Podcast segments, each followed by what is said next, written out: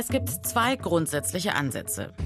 Erstens, Armut verhindern, bevor sie überhaupt entsteht. Prävention. Und zweitens, Akuthilfe. Also etwas gegen bereits vorhandene Armut tun.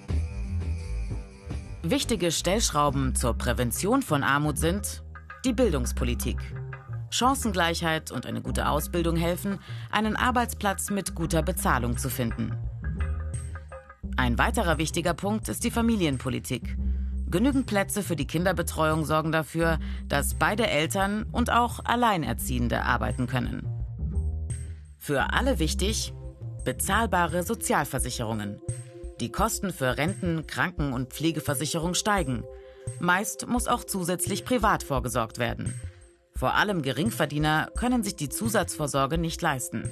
Ein Armutsrisiko.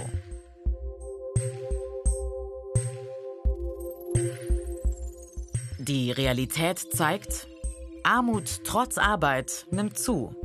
Laut Armutsbericht 2018 sind 33,2 Prozent der Armen erwerbstätig.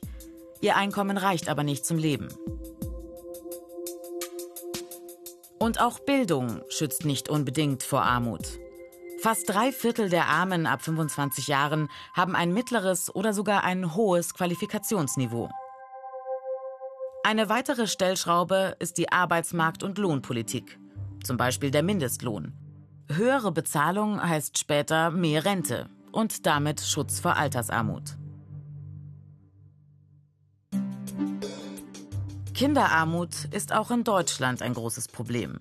Mittel dagegen wären mehr finanzielle Unterstützung für Familien mit wenig Einkommen, neue Formen des Kindergelds und Mehr kostenfreie Angebote für Kinder aus ärmeren Familien, vor allem mehr Förderangebote.